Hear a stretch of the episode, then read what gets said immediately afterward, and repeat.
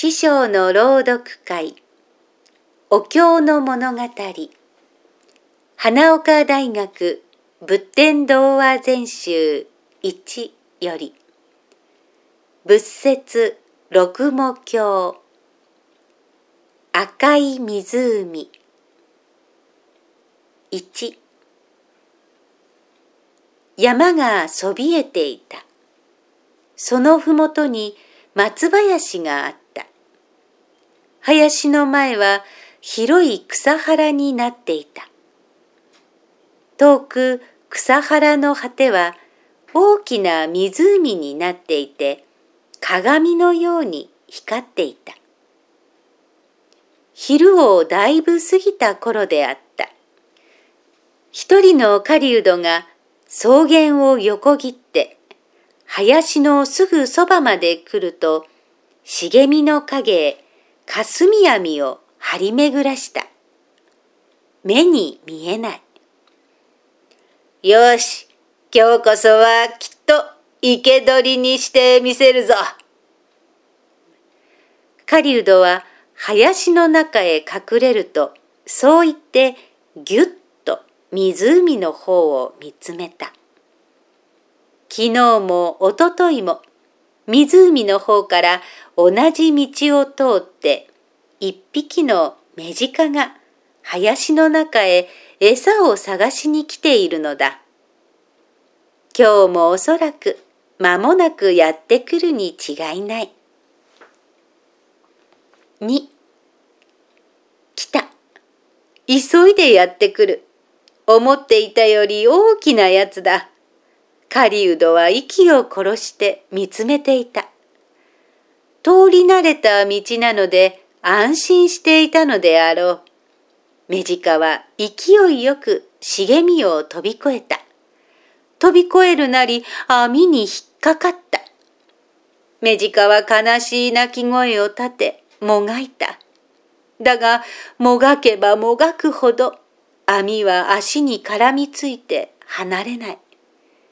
狩人は大喜びで、ゆっくり鹿のそばへ近づいていった。もうこうなればバタバタしても始まらない。あっさり諦めるんだな。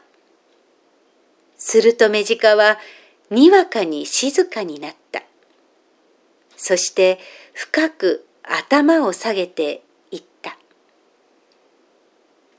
私は諦めていますが、たった一つだけお願いがあります。聞いていただけないでしょうか。なんだ言ってみろ。はい。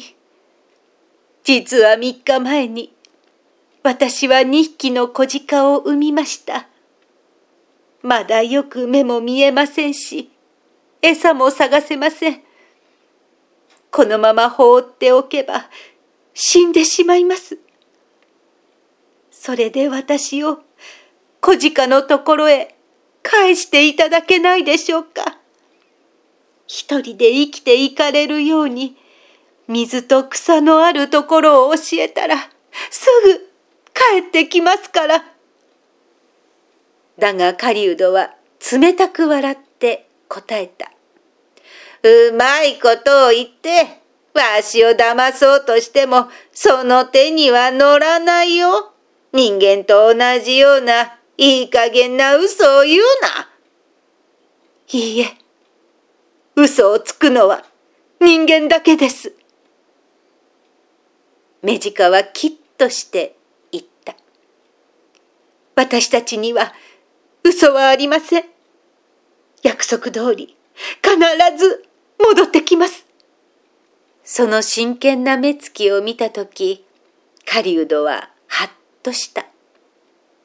家を出るとき、嫁さんが、今日は私たちのたった一人の子供の亡くなった日ですよ。せめて今日だけでも狩りをやめてくれませんか？と言った時の目を思い出したからだ。途端に狩人は優しい顔になって、よかろう。網を解いてやるから、急いで小鹿のところへ行ってやるがよい。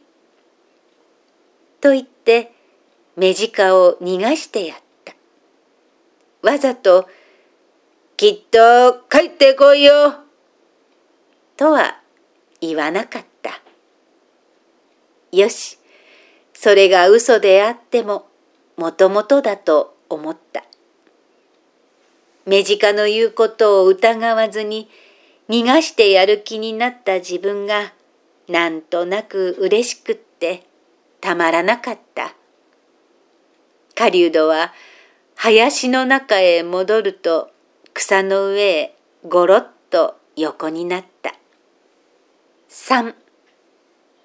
ところがそれからしばらくすると遠くからさっきの目近の声が聞こえてきた。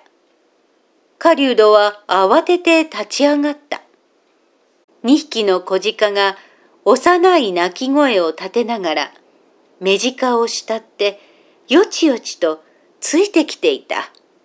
それを追い返そうとして目近が、一緒に来たらお前たちの命もなくなるのだ。私が返してもらったのは、お前たちに生きてもらいたかったためだよ。約束に従って私は死にに行かなければならないが、後に残ったお前たちが助け合って生き続けてくれることだけが私の望みだ。なあ、分かっておくれ。頼むから帰っておくれ。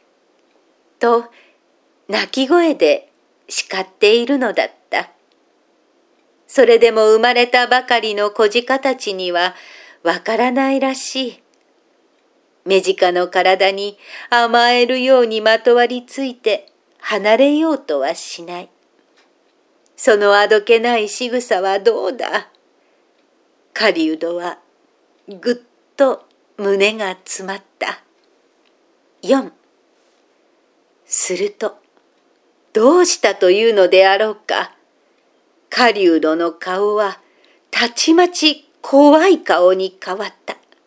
変わったかと思うと、そこにあった弓を取り上げ、慌てて矢をつがえると大きな声で、約束も何もあるもんかみんなを連れて、さっさと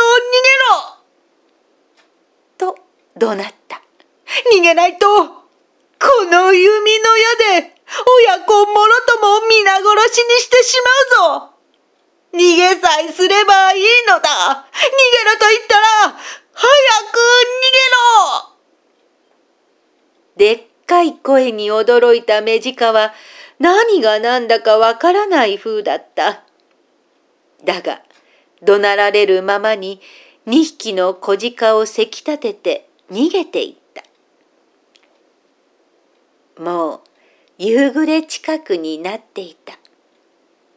鹿たちが逃げていった広い草原の向こうにある湖に夕焼け雲が燃え立つように映っていた。神々しい。それをじっと見つめていた狩人は突然ポロポロと涙をこぼし泣きじゃくりながらたった一人のわしの亡くなった子供よ。さあ、夫を見てくれ。